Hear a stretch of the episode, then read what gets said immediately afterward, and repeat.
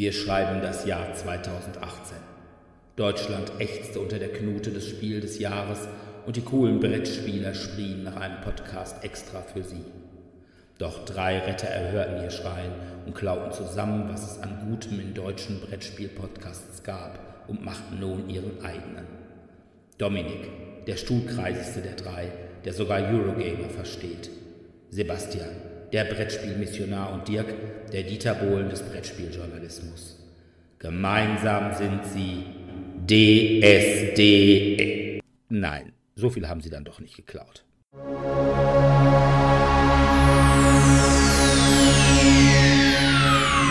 Ladies and gentlemen, may I have your attention, please? The show starts in 10, 9, 8, 7, 6, 5, 4, 3, 2, 1, go. Ja, hallo erstmal und willkommen zur 28. Folge von DSD, dem Brettspiel-Podcast. Heute haben wir als Thema das Spielen mit Kindern. Das wird sicherlich interessant, weil wir drei alle keine Kinder haben, zumindest keine von denen wir wüssten. Aber Ein paar habe ich vielleicht noch in Indien und in. Äh, als allererst, wir wollen jetzt nichts Länder. über deine heimlichen Sexurlaube wissen hier. Äh, aber als allererstes haben wir natürlich wie immer die Medien. Und da war Sebi zumindest auch schon in einem sehr kindlichen Film. Ja, ja, ich war thematisch sehr an das heutige Thema angepasst unterwegs und habe keine Kosten und Mühen gescheut und mich mal wieder ins Kino begeben. Und was soll ich sagen? Meisterdetektiv Pikachu, der Pokémon-Film, eine Realverfilmung war es dieses Mal. Und ich kann euch jetzt sagen, wer, wie, wo, was der Täter oder die Täterin ist. Ich muss gestehen, anfangs war ich auch etwas skeptisch. Eine Realverfilmung eines Kinderklassikers, eines Computerspiels. Aber was sind die großen Highlights? Die großen Highlights sind unter anderem, dass Pikachu gesprochen wird von Ryan Reynolds beziehungsweise seiner deutschen Synchronstimme. Es ist, fand ich, sehr unterhaltsam, weil die Charaktere, also sprich die ganzen Pokémon, die auftauchen, sind größtenteils aus der ersten Edition. Damit kann ich am meisten anfangen. Ich habe selbst per Gameboy alle drei Editionen an dieser Stelle Schleichwerbung mit Rot, Blau und Gelb alle durchgespielt und habe da auch immer wild rumgetauscht.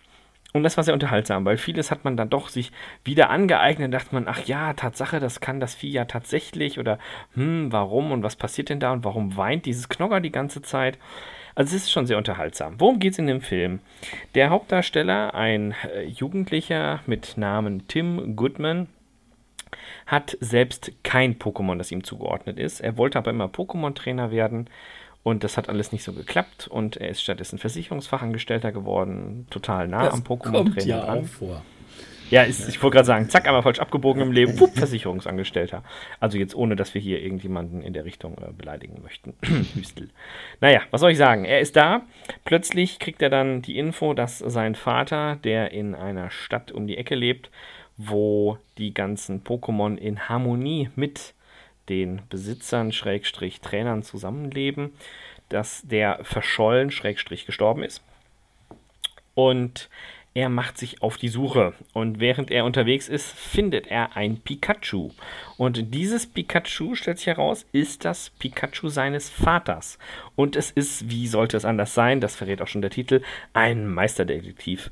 Leider ist es mit Detektiven so wie oft, sie haben zur falschen Zeit am falschen Ort mit irgendwelchen dubiosen Gestalten in Kontakt gestanden, was dazu führte, dass das Pikachu sein Gedächtnis verloren hat.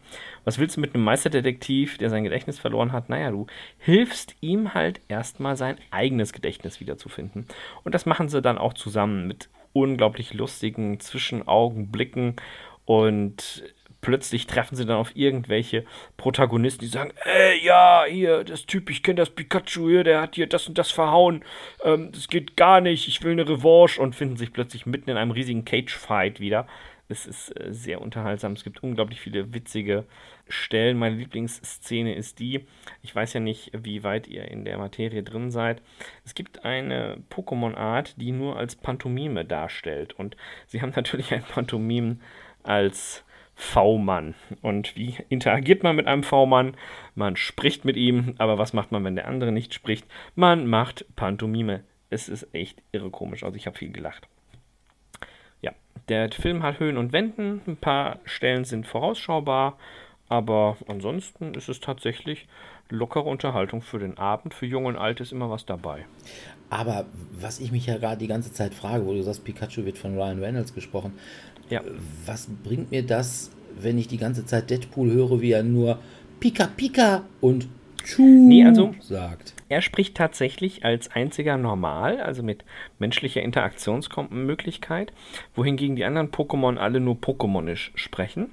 Und das Besondere ist halt, dass das Pikachu auch die Sprache der Pokémon versteht und er als Mensch sich nur mit diesem einen Pikachu unterhalten kann. Und somit findet halt dieser Austausch statt. Das Pikachu spricht mit den anderen Pokémon, er spricht mit den Menschen und zusammen können die beiden halt quasi mit beiden Welten kommunizieren. Und das ist der Teil, der auch ganz schön rüberkommt. Es ist schön umgesetzt worden, ein paar Überraschungen. Ich fand nicht, dass der Film irgendwelche Längen hat ähm, und war ganz angenehm zu gucken. Doch, also ging relativ schnell durch. Und es gab tatsächlich Überraschungen auch für mich. Also das äh, ist selten. Okay. Ja, und er verbreitet natürlich Hoffnung, dass man auch als Versicherungsangestellter nicht unbedingt. Ein Pikachu findet. Ja, genau. nicht ja. unbedingt bei, dass es nicht unbedingt bei Agricola und Great Western Trail enden muss. So ist es, so ist es. Ist wirklich sehr unterhaltsam. Aber ich habe gehört, Dominik hat auch irgendwas mit Kindern gemacht. Ja, mit nicht direkt, aber ich habe Er mich, hat quasi gelesen. Äh, ich habe quasi gelesen und weil ich aber sparsam bin und einfach nur günstig wegkommen will, bin ich einfach letzte Woche zum gratis Comicbuchtag in den Comicbuchladen bei mir um die Ecke gegangen und habe da ein paar Comics mitgenommen. Unter anderem ähm, Captain Berlin. Das ist ja auch Ware für Kinder. ja, nicht ganz. Es ist einfach nur Trash. Also ich meine, von der Farbpracht her war es mit Abstand das äh, farbigste Comic. Vielleicht dann eben auch für Kinder am ansprechendsten. Aber ja, es, ich meine, wir sind hier in Europa, von daher ist es vielleicht nicht ganz so schlimm, aber es gibt da auch schon mal ein bisschen ein paar Nacktszenen drin, weil es da um eine, quasi so einen okkulten Führer geht, Alistair Crowley, den es mal wirklich gegeben hat, aber der dann da in der Geschichte halt dann wirklich noch lebt in den 60ern und dann da eine Orgie in irgendeiner Pyramide veranstaltet. Ja, es ist halt sehr trashig, das Ganze. Wer Captain Berlin nicht kennt, in den 80ern hat der Jörg Buttgereit, Buttgereit. Buttgereit halt so einen Kurzfilm, also als Jugendlicher so einen Kurzfilm, sehr trashig gemacht. Unter anderem Bela B. Felsenheimer hat da so ein bisschen mitgewirkt. War nur 10 Minuten lang das Ding. Auch äh, wirklich sehr trashig. Dann gab es mehr oder weniger in den? Nullerjahren, genau, in den Nullerjahren gab es ein Theaterstück, wo es dann auch, äh, das wurde dann halt aufgezeichnet, kam dann eben auch als DVD raus und zu dieser DVD-Ausgabe gab es dann, glaube ich, so einen ersten Comic. Ähm, aber richtig kam er dann irgendwie jetzt äh, so 2013 oder sowas, kamen, glaube ich, dann die ersten Comics raus. Und die sind äh, im Weißblech Verlag, Comics Verlag äh, erschienen. Und ja, es ist halt sehr trashig gemacht. Man hat immer noch bei den Kampfszenen dann diese Krack-Sachen, Slack-Sachen, die halt dann schön zeigen soll, dass er jetzt richtig zur Sache geht. Es wird dann halt auch gegen so eine grüne Ausgeburt gekämpft, die so ein bisschen an einen Cthulhu-artigen Tintenfisch erinnert. Es gibt halt reale Figuren da drin, aber auch fiktive Figuren. Nämlich die eine fiktive Figur ist Ilse von Blitzen. Das wäre die Leibärztin von Hitler gewesen und die versucht da eben mit dem Necronomicon da irgendwie dran zu kommen. Und äh, ja, und dann sind dann halt so teilweise so einfach sinnlose Dialoge wie, ich beschreibe jetzt, während ich fliehe, das, was ich gerade mache. Ich ziehe mir die Perücke vom Kopf weg mit der Perücke, die brauche ich nur nicht mehr. Ich stehe vor dem Düsenjet, mit dem ich wegfliegen muss. Ah, mein Düsenjet ist bereit. Und so ist es halt schon wirklich sehr, es ist lustig schon, aber auch eben trashig. Also wenn man darauf steht, dann kann man sich das gerne mal anschauen. Es ist, glaube ich, jetzt der erste Sammelband ist in zweiter Auflage jetzt erschienen, kostet 14,90 Euro, Weißblech Comics Verlag und ja. Wer daran Interesse hat, Ist halt Jörg Buttgereit. Ja. der ja irgendwie auch so großartige Kinoklassiker wie Schramm und Nekromantik gemacht hat. Die so im ja, Horror, Exploitation, keine Ahnung. Ja, also alle Comics, die dann noch da in dem Comic quasi hinten mit als Werbung angepriesen werden, sehen auch eher trashig. Zombie Man ist hier dann dabei. Und Horror Shocker. Äh, Okay. Die sehen alle sehr, sehr trashig aus. Okay.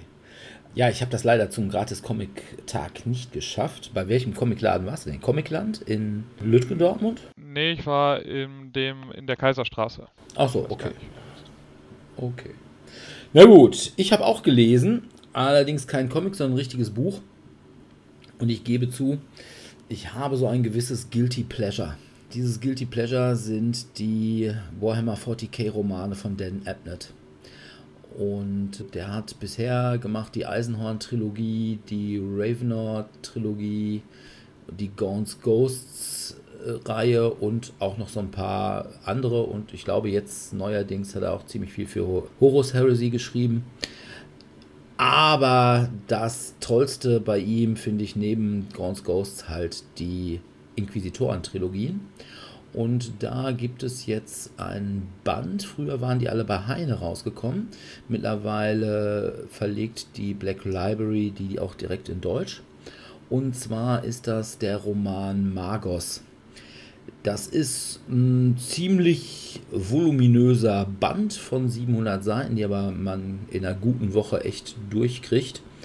Und es ist ja eine Reihe von Kurzgeschichten, die sich im Wesentlichen um Eisenhorn, um Ravenor und um einen Magos Biologis namens Drusher ranken. Das wird teilweise auch wieder zusammengeführt in einem, ja, ich sag mal, einer längeren Novelle, die am Ende des Buches steht.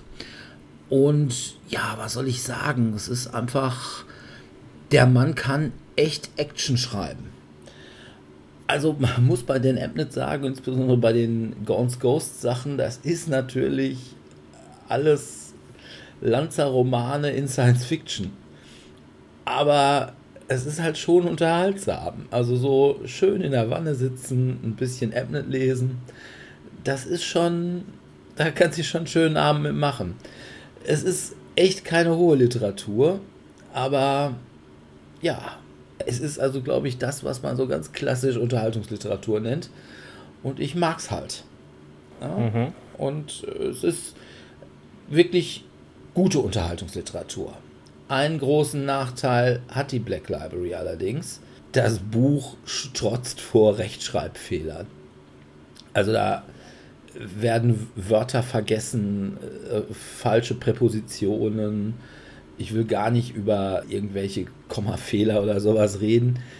Und ich bin echt nicht der Grammatik-Nazi. Aber teilweise war das schon mit dem Hang zur, ich will nicht sagen Unlesbarkeit, aber dass es einem doch wirklich aufgestoßen ist. Und ich denke mal, da mal so einen Lektor drüber gucken zu lassen, der da mal wirklich eben, der vielleicht auch einfach so ein bisschen Rechtschreibung kann. Soll solche Leute ergeben. Das Also ich ist nicht zu viel verlangt. Ne? Aber ich weiß ja nicht, wenn ich mir so teilweise heutzutage Auszubildende oder sowas angucke, dann scheint Rechtschreibung auch irgendwie nicht erstes Bildungsziel zu sein, was heute im Schulbetrieb so vermittelt wird. Vielleicht gibt es halt keine mehr, die Bock haben, 40k-Romane zu lesen und gleichzeitig Rechtschreibung beherrschen. Ich könnte das. Also Black Library, wenn er was braucht, das ist sicherlich auch über den Preis werden wir uns da schon einig. Also den Appnet Magos, 15 Euro, ziemlich dickes Buch, macht auch was im Regal her, kann man mit angeben. Super. Ja. Du hast aber noch einen Comic gelesen, Dominik, wohl? Genau, ich habe zwei, also ich habe eigentlich noch mehr äh, Comics mir da mitgenommen, aber eins, weil ich ja auch Geschichtslehrer bin, den ich mit unbedingt da mitnehmen musste, war Der Krieg der Knirpse 1914, das Haus der Findelkinder. Das ist ein französischer Comic, heißt auf Französisch Le Guerre des Lulu.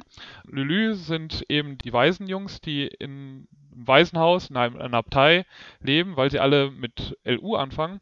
Also Ludwig, Lukas, Luigi und Lucien. Und die, wie man das halt so als Junggruppe dann da macht, hat keine Lust, immer dann bei allen Aktivitäten in der Abtei dabei zu sein und die reisen dann immer mal wieder aus, um im Wald lieber ihre eigenen Abenteuer zu machen. Leider beginnt der Krieg und das wurde denen jetzt äh, mehr oder weniger verschwiegen, weil man denen keine Angst machen wollte. Und dann kommt die Front halt immer näher, weil sie an der Grenze zu Belgien die Abtei haben. Und auf einmal muss die Abtei geräumt werden und die sind halt dann leider im Wald mal wieder auf eigenem Abenteuer und bleiben dann halt zurück und finden dann auf einmal die erste Abtei leer wieder, was sie erstmal dann irgendwie ganz lustig finden. Ja, der freuen sich erstmal, sie wurden nicht erwischt, dass sie wieder ausgestipst sind und dann, ja, man kann ja dann die ganze Marmelade erstmal dann essen, wenn es leer ist, aber dann finden sie halt hinterher raus, dass sie wirklich dauerhaft weg sind und dass halt die Deutschen kommen. Und es ist halt ganz, alles ganz witzig geschrieben, ist auch ganz schön gezeichnet. Nisi habe ich ganz gerne gelesen. Sie finden dann noch ein Mädchen, was seine Eltern verloren hat heißt dann auch zufälligerweise Lys, das Mädchen, also auch eine Lulu. Und ähm, die versuchen sich halt so durch den Krieg zu schlagen. Ich glaube, die Serie ist komplett abgeschlossen, weil es gibt halt zu jedem Kriegsjahr, 1914 bis 1918, einen einzelnen Comic, der von Regie Autier und Hador, Hador, keine Ahnung, wie man die Namen ausspricht, gemacht wurde. Und die sind eigentlich, soweit ich das sehe, hauptsächlich als Hardcover nur erhältlich und kosten dann jeweils irgendwie 14, 15 Euro. Also wer irgendwie Jugendliche hat und die sich irgendwie für Geschichte interessieren, das könnte ganz interessant sein. Also es scheint mir jetzt auch nicht zu brutal oder sonst was zu sein, aber man braucht auch schon ein bisschen, also es sollte jetzt nicht unterstes Bildungsniveau sein, weil die Sprache ist halt ein bisschen, manchmal schon ein bisschen schwieriger. Okay. Ja, ich glaube, Comic ist sowieso jetzt nicht wirklich, wie man in den 70ern noch sagte, äh, Schmutz und Schund nur für die äh, Halbstarken, die an der Straßenecke stehen und rauchen. Ja, also ähm, nur damals für dich, ne? Sondern ich glaube, mittlerweile haben Comics schon einen echten Anspruch. Also zumindest die meisten. Also es gibt vielleicht auch noch was anderes, aber also aber ja. dieses Krieg der Knirpse hatte ich mir auch schon mal angeguckt. Das fand ich durchaus auch ganz interessant. Ja. Und vor allem, dass es wirklich schön gezeichnet ist. Genau. Also Anders als allerdings Captain Berlin, der ja. wirklich, der so einen Zeichenstil hat, wie man in, in den 70er Jahre. Ja, 60er, 70er Jahren, ja. In der, was ist das, Golden Age oder Silver Age of Superheroes ist. Ja. Also das ist schon sehr der das er dann gezeichnet. ja gut. Ja, Kinder, sind wir beim Thema. Spiele mit Kindern wollten wir einfach mal machen. Und das Problem ist, wie ich das schon eingangs sagte, keiner von uns hat eigene.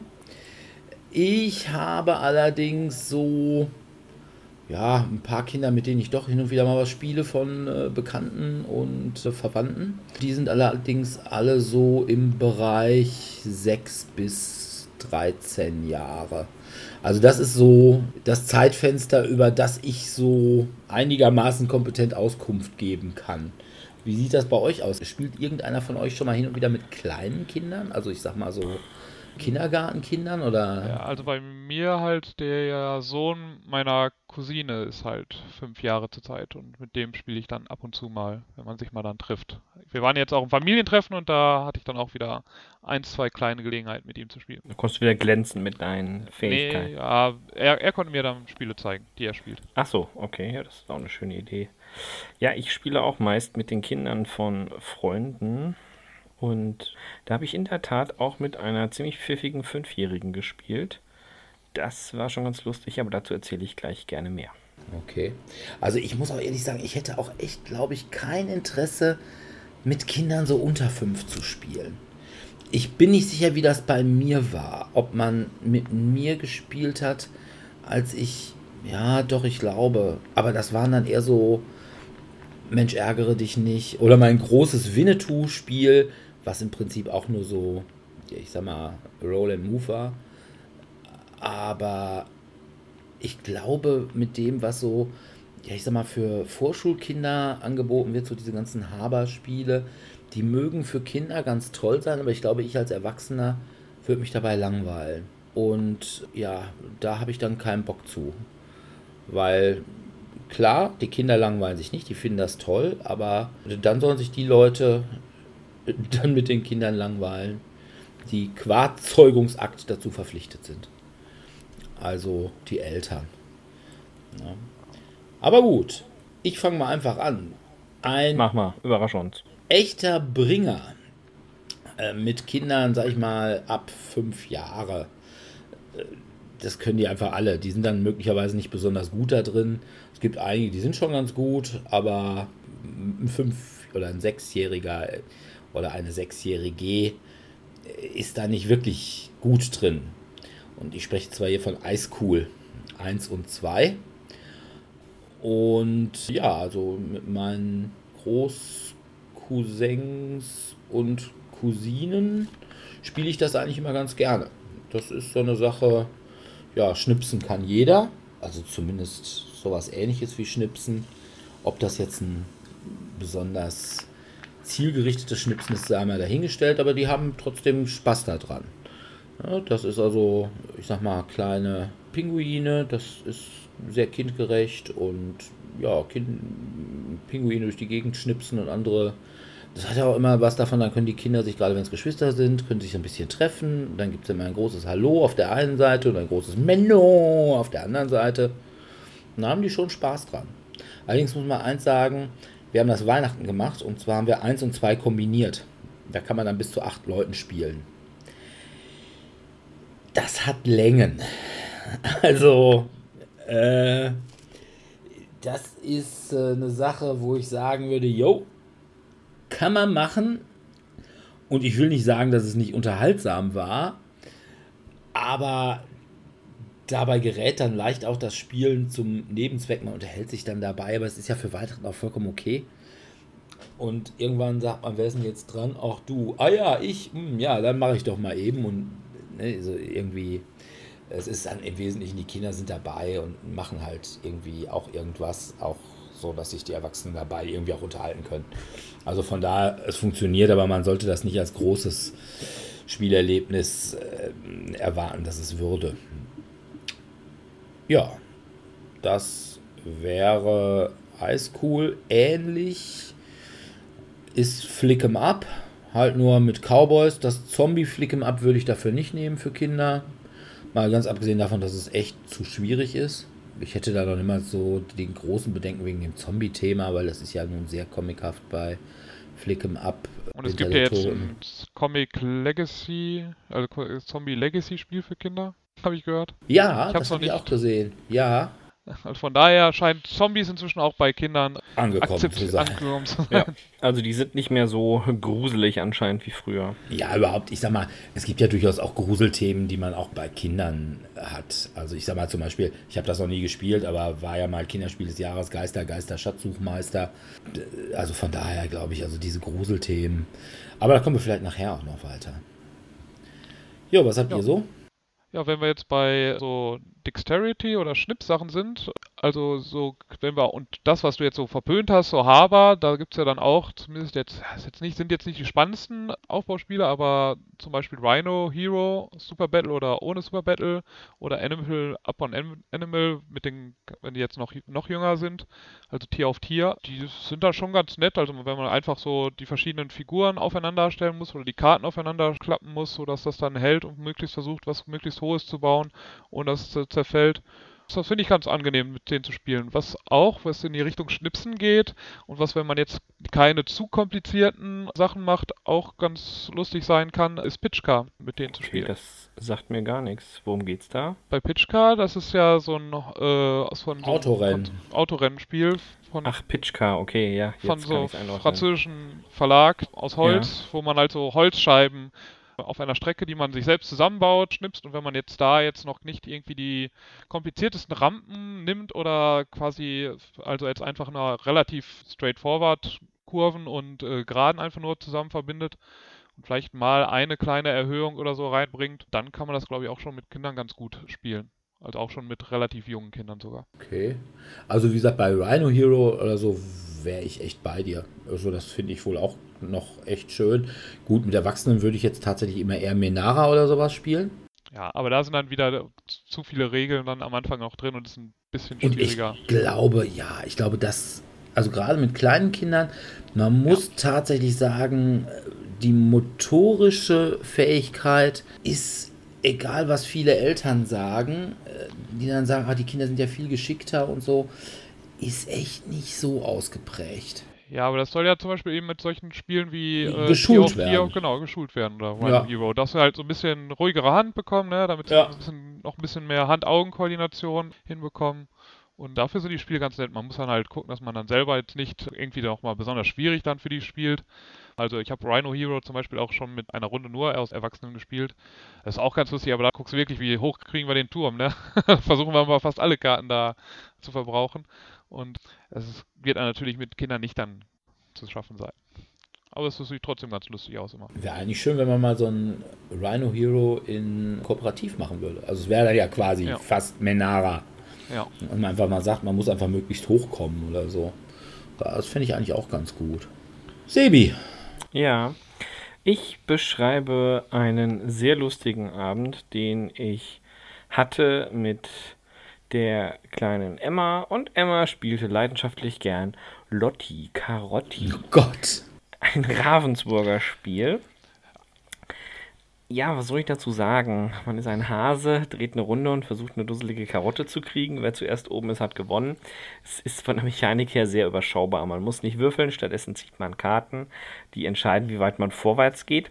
Das Besondere ist bei diesem Spiel die Haptik, dass man eben auf einer Hartplastik-Karottenfeld-Variante herumläuft und mit jeder Drehung, die man an dieser Möhre macht, eben unterschiedliche Hasenlöcher auftauchen, wo dann das eigene Häschen oder idealerweise das eines Gegners hineinfällt.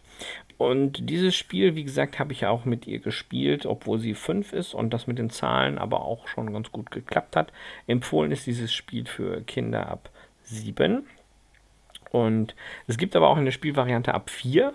Und äh, ja, wir haben halt so einen Mischmasch draus gemacht. Und ich fand das eigentlich schön. Also es war wirklich kindgerecht kann ich nur empfehlen. Ist jetzt auch nicht so schwierig. Ich nehme als Maßstab immer irgendwas, das ich auch spielen könnte, wenn ich vielleicht mal extrem betrunken wäre. Und da finde ich Lotti Carotti immer noch machbar. Ja, also ich wundere mich eigentlich, dass äh, Lotti Carotti erst ab 7 ist normalerweise. Ja gut, also auf der Verpackung steht in der Tat ab 4. Ach so, Aber okay. man braucht schon, man muss schon, also ohne Zahlen lesen zu können, ist das echt doof. Ne? Äh, nur von den Bildern weißt du nicht, wie weit der Hase springt. Also es klappt nicht. Okay, aber ich glaube, aber lernt man denn, also ihr Buchstaben lesen, die lernt man, das lernt man in der Grundschule. Ja, also auf den Karten selbst stehen ja keine Zahlen drauf. Also du siehst halt wirklich die Anzahl der Schritte, musst das dann simulieren, aber das klappt nicht so ganz. Also ich habe es auch schon mal mit Jüngeren probiert. Sie hat noch eine, einen kleinen Bruder und das war mit ihm nicht ganz so einfach. Okay. Ja. Oh, gut. Lotti Carotti. Ja. Das ist wirklich unterhaltsam, ja. Ich habe allerdings auch noch eins, was auch wieder eher so in den Bereich des Geschicklichkeitsspiels geht, weil ich finde, so Geschicklichkeitsspiele kann man nicht ganz gut mit Kindern spielen. Man hat relativ wenig Regeln, beziehungsweise die wesentlichen Regeln sind halt irgendwie, man muss irgendwas irgendwie werfen oder aufeinander stapeln oder schnipsen.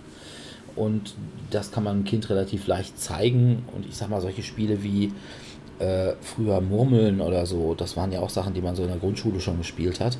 Und da geht es ja auch so ein bisschen um Geschicklichkeit. Und von daher, äh, was auch ganz gut funktioniert, obwohl es immer ein bisschen lang dauert, gerade mit Kindern. Und da ist einfach das Problem, dass die Aufmerksamkeitsspanne äh, da oftmals nicht ganz so gut ist. Da muss man dann zwischendurch dann doch mal eben rausgehen. Und äh, das wäre Dungeon Fighter wo man mit diesen Würfeln versucht, einmal auftitschen zu lassen. Dann muss der quasi auf dem Spielbrett landen. Das ist so eine, ja, wie so eine Dartscheibe. Und dann macht man halt eben Schaden bei Monstern. Und das ist ein Konzept, das kriegen die schon hin. Aber wie gesagt, es ist halt relativ lang. Es ist also schon eigentlich ein abendfüllendes Spiel.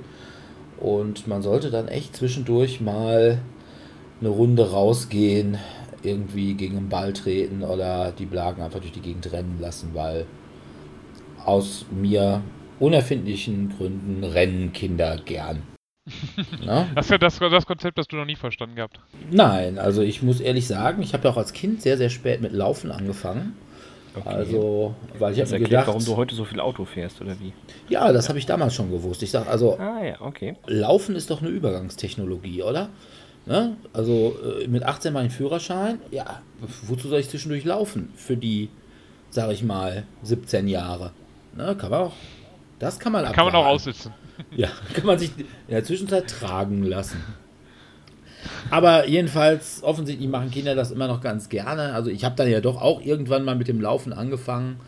Und ja, also und danach geht es dann in der Regel auch wieder. Oder man muss es mal irgendwie so über zwei Abende spielen. Da muss man zwischendurch mal irgendwie so saven. Dann geht das schon ganz gut. Aber also wie gesagt, also auch mit diesem Konzept äh, Monster erschlagen, zumal das ja auch jetzt irgendwie keine besonders gruseligen Monster sind, sondern irgendwie, was weiß ich, der stinkende Ork oder der stinkende Goblin oder der krumme Hund oder was weiß ich nicht. Das sind ja alles immer so witzige Monster. Also von daher, auch in der Beziehung würde ich sagen, das ist jetzt nichts, was bei Kindern Albträume erzeugt.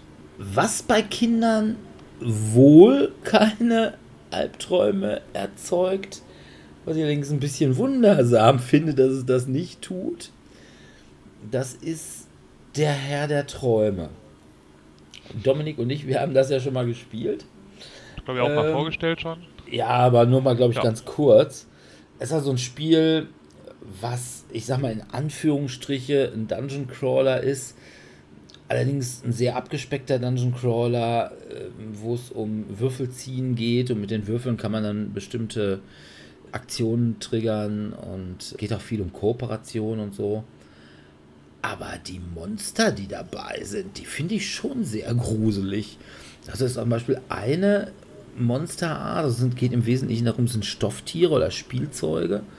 Und die Stofftiere äh, des kleinen Mädchens, was jetzt das erste Mal in einem großen Mädchenbett schlafen muss, ohne Gitter drumrum, nehme ich an, dass das der Unterschied ist, wird also beschützt von ziemlich vielen Stofftieren und die Stofftiere reisen dann unter das Bett, wo so ein Übergang zu einer Dimension ist, wo die verlorenen oder vergessenen Spielzeuge irgendwie hinkommen.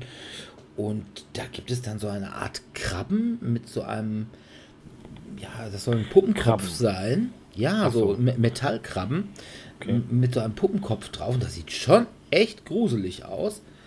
Also, und dann gibt es noch irgendwie so die Herzlosen heißen die, glaube ich. Das sind halt so Stofftiere, denen das Herz rausgerissen wurde, die also da so ein Loch haben, so ein Du herzförmiges. bist sicher, dass das ein Kinderspiel ist? Ja, also Okay. ich habe mir auch wirklich sagen lassen, ich habe das tatsächlich noch nicht mit Kindern gespielt. Ich wollte das mal demnächst mal irgendwann ausprobieren, aber da habe ich echt gesagt, boah, das ist eigentlich schon hart. Oh nee, nee, meinen die, das können Kinder, das begreifen die schon, dass das alles nur, die sind ja nur Stofftiere und so. Und ich weiß nicht, ja, Kinder reißen ja möglicherweise auch Stofftieren mal irgendwie die Arme ab oder so. Man weiß es ja nicht. Kinder sind ja schon auch grausam. Aber also, das scheint zu funktionieren. Wo ich allerdings ein Problem habe, weshalb ich es bisher noch nicht gespielt habe, ich finde da nicht so recht eine Zielgruppe für. Also, dieses Thema, ne, dieses kleine Mädchen, was im großen Mädchenbett schlafen muss, das ist irgendwie so ein Thema. Als 13-jähriger Junge interessiert mich das nicht mehr. Hm, Okay. Und auch, dass ich da. Ich finde es zum Beispiel auch schlecht, wenn ich mit Kindern mit mehreren Geschlechtern spiele. Also ne, Jungs und Mädchen, jeweils abwechselnd. Oder dann möchte ich eigentlich auch eine gleiche Anzahl von Heldencharakteren. Also dass ich möglicherweise, wenn ich mit vier Mädchen spiele, dass ich dann aber auch vier, ich sag mal, weibliche Charaktere habe. Und wenn ich mit Mhm. vier Jungen habe, möchte ich vier männliche Charaktere haben, weil egal was wir uns wünschen würden, was das Gendern angeht, als Junge möchte ich keine Bärin oder keine Häsin spielen. Ja? Und als Mädchen möchte ich halt auch einen Mädchencharakter spielen und nicht unbedingt einen Elefanten, einen männlichen. Wobei da geht es noch, aber der heißt halt Stampfer. Ne? Und nicht Stampferin. Und da gibt es dann möglicherweise lange Gesichter, wenn es einfach wenige entsprechend dem Geschlecht der Kinder Charaktere gibt. Und da finde ich es tatsächlich besser. Ich sehe auch das Problem, wenn man da in der Geschichte, ne, da hat man ja halt im, immer bestimmte Charaktere und die haben dann auch ein bestimmtes Geschlecht. Aber ja, äh, besser fände ich es anders. Es gibt da auch noch ein anderes Spiel, wo ich vielleicht gleich zu komme, wo ich das genauso finde, vielleicht sogar noch ein bisschen ausgeprägter. Aber das ist tatsächlich ein Problem, wo ich sagen würde, 13-Jährige, und bei mir ist halt eben in meiner Kindergruppe ein 13-jähriger Junge, der hat da keinen Bock mehr zu. Hm. Ja. ja. gut, das kann ich nachvollziehen. Also das ist da noch nicht genderkonform entsprechend. Das äh, kann ich verstehen. Auf der anderen Seite sage ich mal, Kinder unter sieben Jahren, mit denen kannst du das spielen, aber die wären nie fähig, das nur unter sich zu spielen. Dafür ist das Spiel viel zu komplex. Ja, also weil auch lernt die Regeln ja schon dann ja. wirklich zu komplex sind. Ja. Also generell auch bei dem, was du wahrscheinlich nachher noch vorstellen möchtest, ist ja auch, also generell diese Dungeon-Sachen, da braucht man eigentlich schon immer noch einen Erwachsenen für, der der das ein bisschen überwacht. Ja. Was ich auch ganz gerne spiele und was, äh, oder was heißt ganz gerne mit Kindern zumindest spiele, was jetzt auch nochmal mein, mein, ich glaube, Neffe zweiten Grades ist es dann, so der, von der Cousine. Ja, ich, ich sage immer Großcousin dazu, bei ja. Ende sind ja auch die Kinder meiner Cousine. Genau. Ähm, wie auch immer, der hat mir jetzt eben auch dann die Regeln schön erklären können von Spotted oder auf Deutsch Doppel. Also einfach so, wo man halt ähm, Karten hat, wo acht verschiedene Symbole drauf sind, in verschiedenen Größen und Richtungen gedreht. Wird halt, jeder hat eine Karte am Anfang und muss dann gucken, welches Symbol er in, auf dem Stapel in der Mitte liegen dann halt nochmal die Karten. Und da sind halt andere Symbole drauf, aber meistens ist eins halt bei jedem gleich. Und man muss dann halt gucken, welches auf seinem Bild auch vorkommt und muss dann sagen, ah, ich habe die Sonne auch. Ne? Und dann sagt, zeigt man sagt kurz die Sonne, nimmt sich die Karte und die nächste Karte wird aufgedeckt und man muss wieder gucken, was von der neuen Karte finde ich jetzt auf der Karte wieder. Und das ist halt so ein Spiel, wo es dann einfach ein bisschen um für die Konzentrationsübungen auch de, der Kinder geht, so dass sie halt dann die verschiedenen Figuren oder verschiedenen Bilder dann ja erkennen können, auch wenn sie größer oder kleiner sind oder ein bisschen gedreht sind. Und ja, das ist halt ganz nett. Also der, ich habe natürlich ein bisschen mich zurückgehalten. Also ich habe jetzt nicht jedes Bild sofort genommen, wenn ich es gesehen habe, sondern ein, zwei Sekunden meistens dann noch gewartet. Aber er hat mich, hat mich dann am Ende geschlagen. Mit zwar nur zwei Karten, aber er hatte am Ende mehr Karten als ich. Und was in auch in die gleiche Richtung geht, ein bisschen schwieriger ist, ist Halligalli natürlich auch. Ja, das, ja auch dann das hatte ich also auch Halligalli und ich sag mal so, diese, diese etwas schnell auffassen und sich dann irgendwie genau. schnell schnappen, ist einfach auch eine Sache, die finde ich wohl auch in der Beziehung ganz gut. Ich hätte jetzt dabei auch noch Särgeschubsen und Geistesblitz. Wobei man bei Geistesblitz echt aufpassen muss. Weil das ist auch eben so eine Sache, ne? Wenn Karten, da muss man eben gucken, ne? Farbe und Symbol und wenn man irgendwas hat, dann muss man das dann eben, da ist dann eben so eine Geistfigur, die aussieht wie so eine Patrone, so eine aufrechtstehende. Und da muss man sich dieses, diese Sache, muss man sich, es gibt auch eine Flasche und was weiß ich nicht, aber die steht halt so aufrecht. Und wenn man die sich schnell schnappt und so mit der Hand darüber ist und dann eine kleine Kinderpatschehand mit voller Wucht auch da drauf haut, und deine Hand darunter ist, dann bohrt sich also diese Spitze dieses Geistes in deine Hand. Das ist nicht schön. ja. Und muss man Ki leben. und Kinder sind in der Beziehung unglaublich brutal. Also die hauen, hauen da drauf wie nicht was. Das ist ja genauso wie bei äh, Halligalli. Da hast ja diese, diese, äh, sag doch, wie heißt das denn, das Ding da in der Mitte, wo du drauf haust. Ähm, ja, Ach, diese Klingel. Glocke. Äh, ja, Glocke. Ja, also erstens auch, wenn du mit der ganzen Hand und dann kommt die kleine Kinderhand mit voller Wucht drauf, dann haut die dir diesen Nöppes von dieser Klingel in die Hand und gleichzeitig ruiniert es die Tischplatte. Also von daher irgendwie was unterlegen und ja, vielleicht auch nur so mit dem Finger versuchen zu stöpsen, dann äh, kann das klappen, auch wenn das nicht ganz so schnell ist, weil, wie gesagt, Kinder sind da gnadenlos weil die Kontrolle über Kraft und Geschwindigkeit ist da noch nicht so ausgeprägt. Oder irgendwie so abbremsen, wenn du siehst, da ist schon einer vor mir. Nein, wieso? Das ist ja das, was Spaß macht. Ja, vor allem, wenn sie dann älter werden, ne? dann, wo es dann wirklich dann auch darum geht, auch ein bisschen die Kraft auszutesten. Ja. Ich meine, wenn sie jetzt noch sehr jung sind, dann so viel Kraft haben sie dann häufiger noch nicht, aber äh, spätestens, spätestens ja, wenn sie in dem jugendlichen Alter dann langsam hingehen, dann äh, ist dann schon Oder- Kraft hinter. Oder wenn man so mit Geschwistern spielt, die dann irgendwie, wo es dann ältere und jüngere gibt, und wenn die Älteren dann draufhauen und die Jüngeren unten sind, eieiei, das kann zu Komplikationen und Tränen führen. Sebi. Ja, mein nächstes Spiel ist ein eher ja, klassisches. Wer sich noch daran erinnert, es gab ja mal die Serie, die Kinder-Game-Serie Klack. Mit Knobel, Klack und Co. Und im Zuge dessen gab es den sogenannten Klack-Pirat. Und der wurde neu aufgelegt in verschiedenen Formen, nachdem die Namenslizenz dafür abgelaufen war. Und erworben habe ich das Ganze als einen sogenannten Pop-up-Pirat. Dabei hat man eine Piratenfigur in der Mitte eines Fasses und man steckt von außen mehrere Schwerter hinein. Und irgendwo im Inneren dieses Fasses ist ein Auslöser, der dazu führt, dass man quasi den Piraten kitzelt, wie es so schön heißt im Text.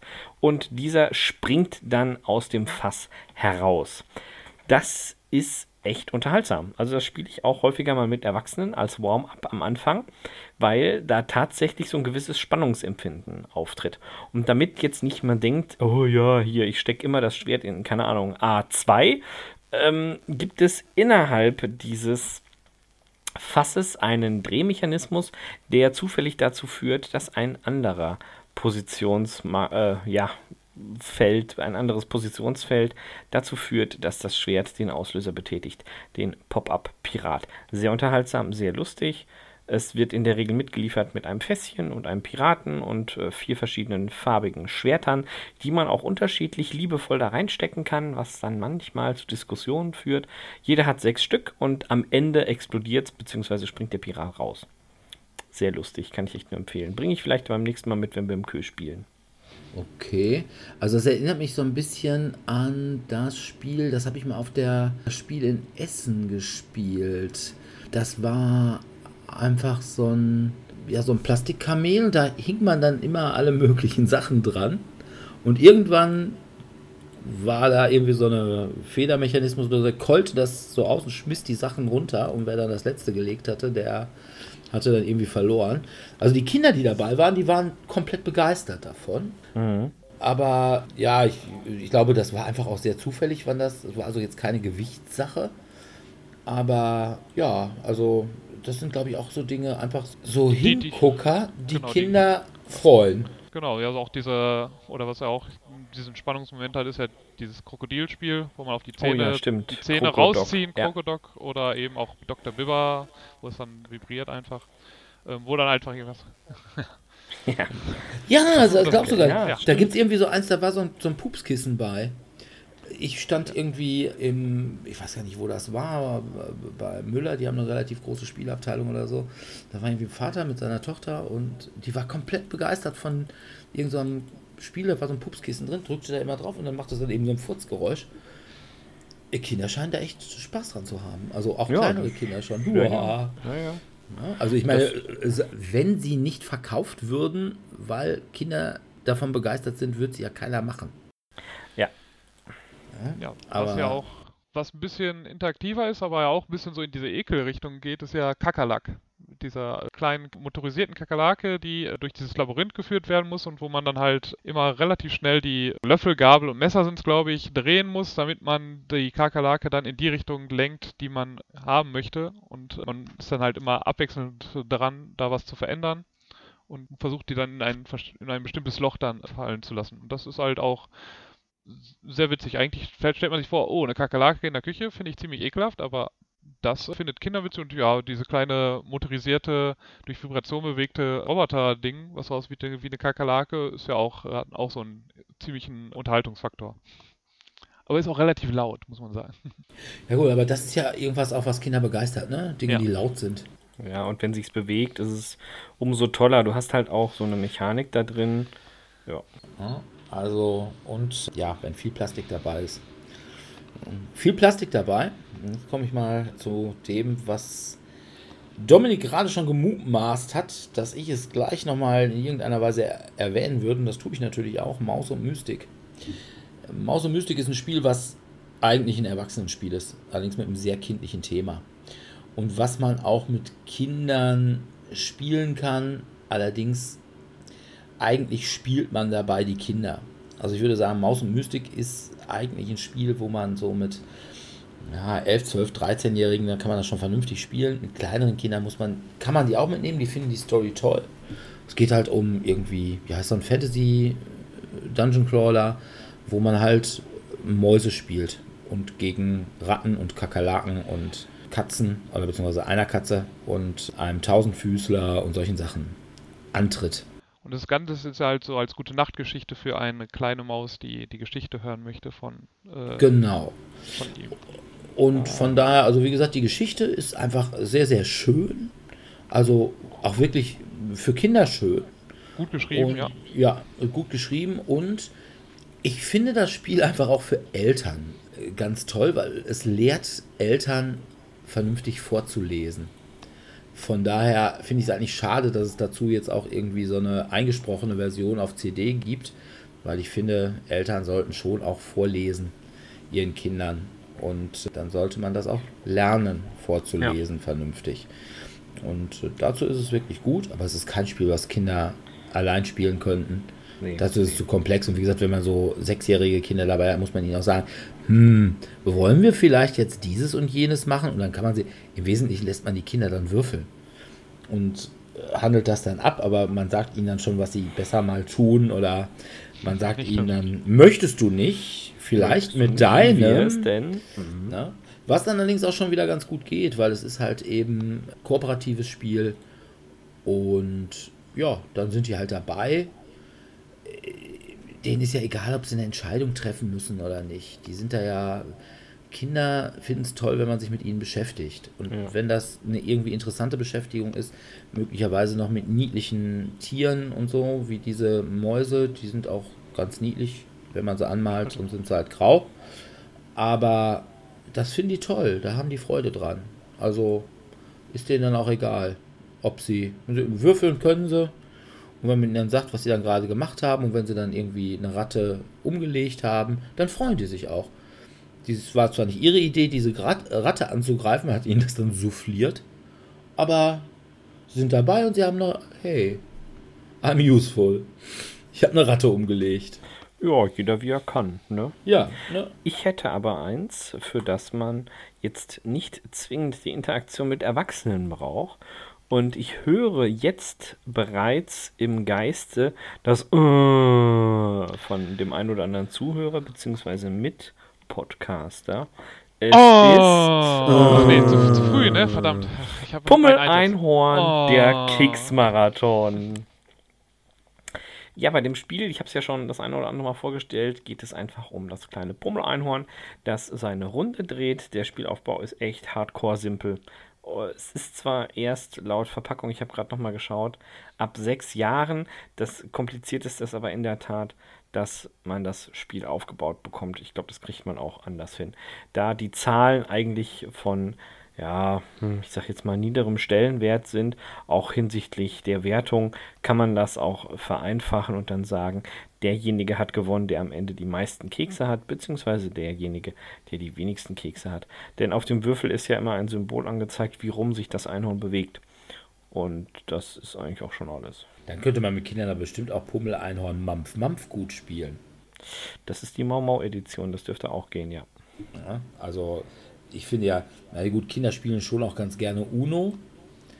Aber Stimmt, Uno, ja. Uno finde ich immer doof, weil da spiele ich echt oh. lieber Mau Mau. Wobei es wurde letztens endlich die alles entscheidende Frage geklärt seitens des UNO Verlags, dass es nicht regelkonform ist, eine Plus-2-Karte mit einer Plus-2-Karte zu erweitern oder gar eine Plus-4-Karte zu spielen.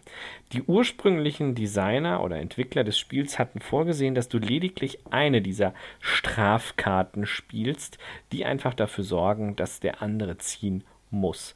Also hier an dieser Stelle sei nochmal gesagt, von offizieller Seite ist es nicht regelkonform, wenn man erweitert. Okay, aber wenn man ein cooles Kind ist, dann spielt man natürlich mit Erweitern. Ist ja bei Mau Mau Brutal auch nicht anders. Ja, das Spiel Mau ist das ja auch dann das Beste. Ja, hier ist noch eine 7, hier ist noch eine 7. Und wenn man dann noch mit dem Rommelblatt spielt, das wird dann hart. Ja. Gut.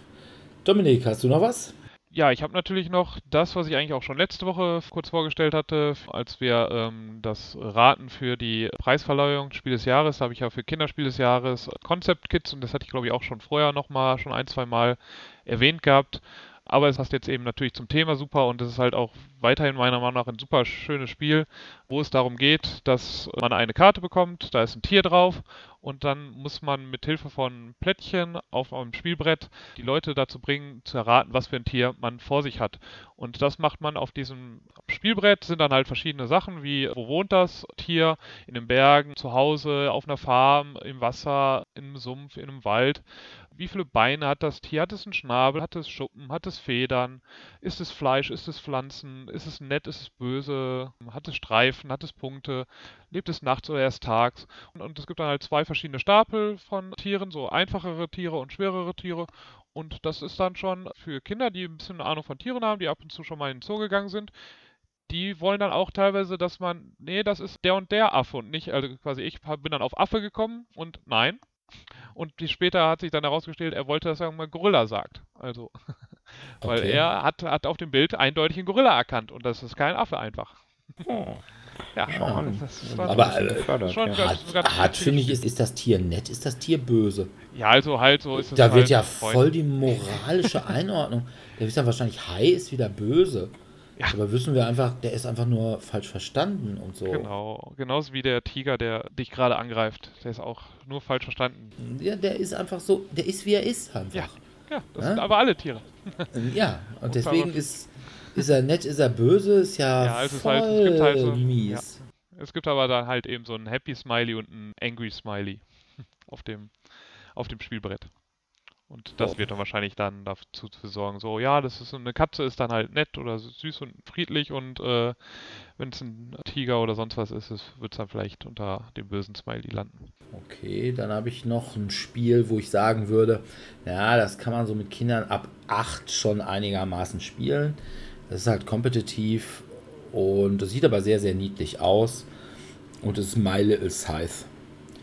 Was halt Scythe in einer recht abgespeckten Version ist und in einer sehr kindgerechten Version. Ne? Man hat Kämpfe sind dann eben Kuchenschlachten oder Tortenschlachten und ja, man will halt eben irgendwie so der große Apfelkuchenheld werden. Ne? Bla bla bla. Man hat niedliche Tierfiguren, die so ein bisschen My Little Pony mäßig aussehen. Und das ist einfach ein nettes Spiel. Und das ist einfach auch ein Spiel, wo was man als Erwachsener auch ganz gut spielen kann. Ne? Das ist halt eben Scythe in gut aussehend. Wo ich ja immer finde, dass Scythe eigentlich sagen so ach, das ist ja so super. Ja, das Cover auf der Schachtel ist super, aber was danach kommt, ist Klötzchen halt. Und zwei Roboter, die aber letzten Endes nur LKWs sind. Von daher würde ich auch, ob mit oder ohne Kinder, immer lieber My Little Scythe spielen. Nettes Spiel. Gibt's auch auf Deutsch bei der Spieleschmiede. Und die haben es dann im Weihnachts-Sellout verramscht, bevor sie es den Bäckern gegeben haben. Ja. Spieleschmiede halt. So sind sie. Gut, hat einer von euch noch was? Ja, ich könnte halt nochmal, noch wieder Magic Maze Kids auch nochmal vorstellen, wo es halt darum geht, wie bei Magic Maze, die Wege abzugehen und zu verschiedenen Orten zu kommen, was halt sehr niedlich in einem Comic-Stil beschrieben wird, weil man halt, der König wurde oder der Prinz wurde verwandelt und man muss ihn wieder zurückverwandeln, man braucht halt verschiedene Sachen und dazu muss man über verschiedene Felder gehen und diese werden halt von Schwierigkeitsgrad zu Schwierigkeitsgrad, von Level zu Level erhöht. Es gibt immer irgendwie drei, vier quasi Tutorial-Level, die verschiedene Konzepte immer den Kindern beibringen, wo es einfach nur darum geht, ja, wie bewege ich meine Figuren, wie komme ich eventuell an jemanden vorbei, an dem ich vorbeikommen muss. Und dann gibt es halt nach drei, vier Tutorial-Leveln gibt es dann immer so einen richtigen Spielplan, der halt ein bisschen komplexer ist, aber auch eben dem Schwierigkeitsgrad eben gerade eben angepasst. Und das ist halt auch wieder sehr nett gemacht. Und dadurch, dass es halt eine Abwandlung von Magic Maze ist, finde ich, langweilt man sich auch als, äh, wenn man Magic Maze so mochte, auch als Erwachsener nicht allzu sehr. Ne? Also man muss natürlich ein bisschen langsamer vorgehen. Man hat jetzt nicht noch eben die Rolltreppe oder irgendwie nochmal Zeit umdrehen oder andere Sachen, die man machen kann, sondern einfach nur, wer, einer darf nach links gehen, immer einer darf nach rechts gehen, einer darf nach oben gehen und einer darf nach unten gehen. Und äh, Ja, ja, Vor allem, man darf sich unterhalten, genau. Wie ich ja erfahren habe. Man hat also dieses nervige Ding, wo man immer vor irgendwelchen Leuten rumkloppt. Genau. Aber wenn die, nicht. ja. Aber wenn die Kinder vielleicht ein bisschen quasi besser mit dem Spiel zurechtkommen und man alle Level schon mal durchgespielt hat, dann kann man bestimmt das auch noch variieren, indem man dann sagt, ja, jetzt dürfen wir uns dabei nicht mehr unterhalten, sondern jeder muss jetzt selber für sich denken. Und dann wird das halt nochmal ein Stückchen schwieriger und dann kann man das ja langsam Richtung richtigen Magic Maze irgendwann, wenn es dann 8, 9, 10 ist, hinführen. Okay. Wo ich bei Erwachsenenspielen für Kinder gerade dran denke, ist, hat mal jemand von euch Codenames Disney gespielt? Oder überhaupt Nee. nicht gesehen? Gibt es das überhaupt in Deutsch? Nee, Das auf Deutsch, ich ehrlich gesagt auf nicht. Deutsch glaub habe ich es nicht gesehen, ich habe es nur auf Englisch bei Biscuits. Oder wer vert- vertreibt das auf Englisch? Ich hatte es auch auf der Äh, Messe gesehen gehabt, aber Also Codenames Marvel ist bei USA. Mono ja, genau, ich glaube, das war dann auch das, genau. Usopoly. Und ich glaube, da war dann auch, und ich glaube, ich habe es sonst auf Deutsch, habe ich es jetzt nirgendwo gesehen. Wobei mit coolen Kindern kann man tatsächlich auch Codenames Marvel ganz gut spielen. Besser als mit Ja, manch erwachsenem Brettspieler. Das äh, glaube ich dir sogar. Ja, die dann nicht wissen, wer im Marvel-Universum Rechtsanwalt ist. Aber das nur. wer will auch. Rechtsanwälte kennen?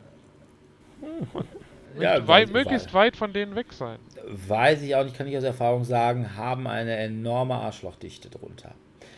Aber ich habe noch eins, und zwar ist das eher so ein Spiel, ich sag mal ab 10. Da kommt es aber sehr, sehr gut an. Oder auch, sag ich mal, bei 13-Jährigen. Ich habe das also auch schon mal mit Cathuman gespielt.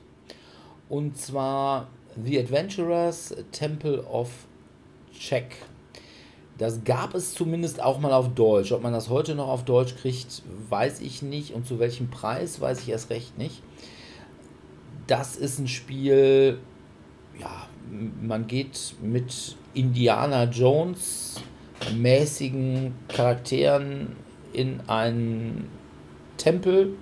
So ein, ja, ich sag Maya-Tempel, Aztekentempel, keine Ahnung. Und muss wieder rauskommen, bevor einen die Fallen umbringen, insbesondere eine rollende Kugel. Ne? Indiana Jones lässt grüßen und man muss dazwischen versuchen, möglichst viele Schätze mitzunehmen. Und das ist dann immer so ein bisschen, na, nehme ich diesen Schatz noch mit? Wie weit kann die Kugel kommen? Oder wie wahrscheinlich ist, dass die Kugel mich jetzt überrollt? Oder soll ich den Schatz lieber liegen lassen? Weil man kann auch so viele Schätze haben, wenn die Kugel irgendwann an einem vorbei ist, entweder wenn die einen kaputt matscht, ist es sowieso aus, aber auch wenn sie an einem vorbei ist und dann irgendwann den Eingang verstopft, kommt man nicht wieder raus. Und dann kann man massenweise Schätze haben und ja, äh, hat der eine, der vielleicht draußen ist und nur einen Schatz hat, der hat dann trotzdem gewonnen. Dieses Thema finden Zehnjährige, vor allem zehnjährige Jungs, super. Es hat auch noch Miniaturen dabei, also so ein bisschen comichafte Entdecker-Miniaturen und diese Sache mit der Kugel finden die geil. Und da sind auch noch so eine Brücke, die einstürzen kann und äh, man kann über so einen Lavasee, kann man versuchen rüberzukommen. Das finden die alle super. Also es, optisch ist toll, ja, haben die Blagen sehr viel Spaß dran. Von daher Adventurers, Temple of Chuck, wenn man also Kinder in dem Alter hat, die auch jetzt, sage ich mal, so ein bisschen abenteuermäßig drauf sind und Indiana Jones und sowas toll finden, kann man gut mit denen spielen. Macht man denen echt Freude mit. Und außerdem bringt auf man. jeden Fall auf Deutsch, wie ich das hier richtig gegoogelt habe. Hieß dann auch die Abenteurer der Tempel des Chuck, aber ich kann es weder auf, auf Ebay noch sonst wo gerade finden. Nee, ist also wirklich, ist ja schon was älter. Und selbst ich habe das, glaube ich, nur auf Englisch noch gekriegt. Also da war auf Deutsch, ich glaube, die Auflage war, war damals bei Heidelberger, war auch nicht ganz so groß. Und ich habe auch die andere, da gibt es noch eine andere Version von, die Pyramide des Horus, gab es auch auf Deutsch, habe ich aber auch nur auf Englisch. Ist ähnlich, ich finde Tempel des Chuck einfach ein bisschen schöner. Bei Pyramide des Horus fallen halt so ja, ich sag mal so Pyramidenblöcke runter und versperren dir dann den Weg. Aber im Prinzip ist das Spielprinzip ist das gleiche. Und man bringt Kinder gleich auf den richtigen Weg zum echten Ameritrash. Da muss man keine Angst haben, dass sie irgendwann mal Burgen von Burgund spielen wollen. Was finde ich auch mal ganz faszinierend, wenn man das hin und wieder mal hört, was so Leute mit Kindern spielen. Die sagen, ach ja, mein Sohn ist erst 18, aber. Äh, äh, Ist jetzt 18. äh, Ist jetzt mein, endlich mein, 18, mein Sohn ja. ist erst 8, aber ich spiele schon mit dem ganz toll Burgen von Burgund oder Terra Mystica und so. Ja. Da habe ich gesagt, was, zu was will man sein Kind denn machen? Das werden doch Kinder, denen werden nachher irgendwie die Unterhosen über den Kopf gezogen oder so von den anderen, von den coolen Kindern. Äh, da hätte ich aber echt Bedenken. Und nur aus dem Egoismus aus, der findet irgendwann mal die gleichen Spiele toll wie ich, ihm dieses Leid zuzumuten. Boah, gibt Schlimmeres. Also.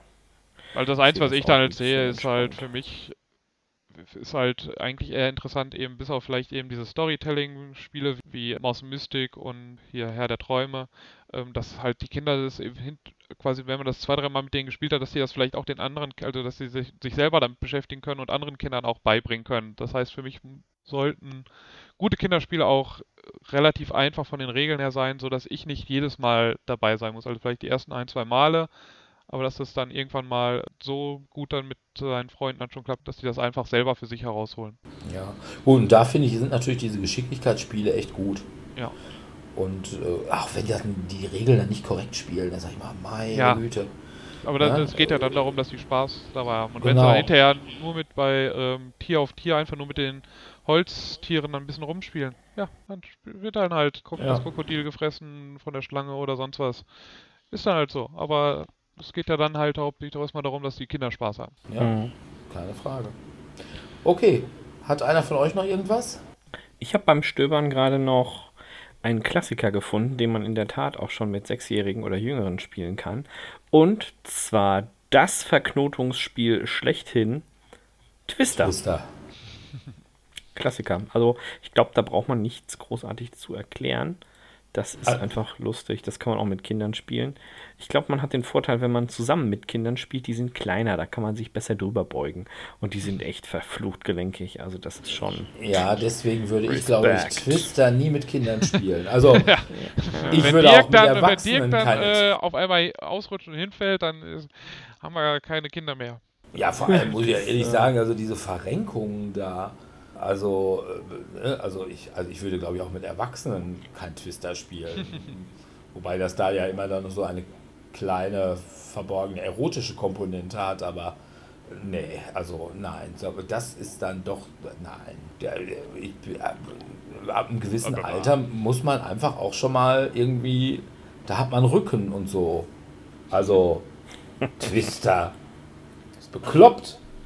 Die Blagen, die machen noch Ratschlagen und sowas. Kann ich auch nicht. Weil da habe ich auch noch nie gekonnt. Auch als ich jung war nicht. Aber nee, nee, also kein Twister. Nicht mit Kindern. Sollen die, das sollen die mal unter sich ausmachen. Okay. Dann sind wir soweit durch. Ich hoffe, wir haben einigen Leuten Tipps gegeben, die möglicherweise wie wir eigentlich immer so nur in der Fremdkinderbespaßung unterwegs sind. Aber vielleicht auch die einen oder anderen, die mit eigenen Kindern mal was machen wollen. Wenn, zumindest wenn sie ein bisschen älter sind. Und nicht zu den ganz kleinen Kindern. Wobei ich auch mal sage, mit ganz kleinen Kindern kann man auch gut Duzi-Duzi machen. Man kann super sie gegen Windspiele hauen lassen, stundenlang mit wachsender Begeisterung. Man kann Flugzeug mit ihnen spielen, indem man sie über den Kopf hält. Oder man macht, wenn sie so anfangen laufen zu lernen, nimmt sie seine Hand, stellt sie auf seine Füße und läuft durch die Gegend und sagt dann, wir spielen jetzt Ripley im Powerloader bei Aliens. Das, äh, ja, kann man natürlich auch machen. Ne? Wir können ihnen auch einfach die Nase klauen, so wie das früher schon gemacht wurde. Ja, das ist Hat auch eine immer super Sache. funktioniert. Hat Ja, immer funktioniert. Das ist super. Oder man kann Du bist ein Krapfen spielen und ihn dann auf die Nase stupsen. Das finden sie auch immer ganz toll. Gut, man hat dann das Problem, wenn sie so zwischen anderthalb und sechs sind. Das ist so eine Phase in der Kindheit, die möglicherweise auch von großer Langeweile geprägt ist. Ich kann mich nicht mehr daran erinnern. Na gut. Wer aber schon was älter ist und mit uns spielen möchte, der kann das natürlich wie immer jeden äh, Mittwoch und Donnerstag im Wechsel im Tellurien in Dortmund-Eichlinghofen oder jeden ersten Dienstag im Monat im Queue in Dortmund-Hörde. Wir würden uns ganz, ganz dolle freuen, wenn ihr bei uns kommentiert, wenn ihr uns schreibt, was man noch mit Kindern Tolles machen kann. Und ja, wenn ihr sogar der Meinung seid, nein, Burgen von Burgund mit Sechsjährigen, das gibt den richtigen Weg zum Versicherungsangestellten vor. Auch das wollen wir von euch hören. Möglicherweise schreiben wir dann auch was dazu. Ganz super toll fänden wir es, wenn ihr uns maximale Sternebewertungen bei iTunes gibt, wenn ihr uns mit Likes bei Facebook überschüttet oder uns auch auf unserer Seite mögt. Ja, dann, was haben wir nächstes Mal? Weiß das gerade einer? Auf der großen Liste? Nicht, nicht auswendig. Ich weiß es jetzt gerade auch nicht. Sebi guckt es nach. Ich gucke nach. Wir Äh, denn den Brettspiele Podcast? als Videospiele, Videospiele als Brettspiele. Oh ja, Ah, ja. okay.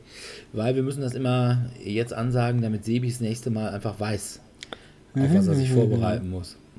Oder auch nicht, ne? Manches kann man ja auch so sagen. Okay. Ja, Ja.